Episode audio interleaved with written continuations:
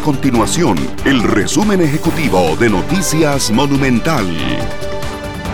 Hola, mi nombre es Fernanda Romero y estas son las informaciones más importantes del día en Noticias Monumental.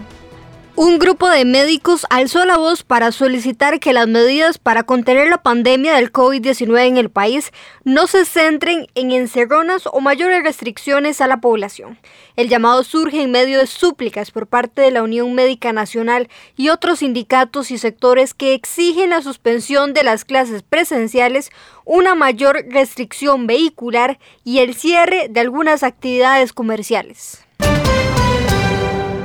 El Colegio de Médicos y Cirujanos de Costa Rica advirtió que con la tasa actual de vacunación contra el COVID-19, la inmunidad de rebaño se alcanzaría hasta el 2022. Para poder combatir la pandemia de la manera más eficiente y lograr la estabilidad económica, se debe aumentar la cantidad de dosis que recibe el país contra este virus.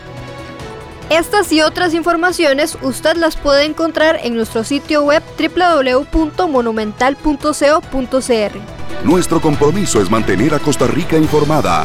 Esto fue el resumen ejecutivo de Noticias Monumental.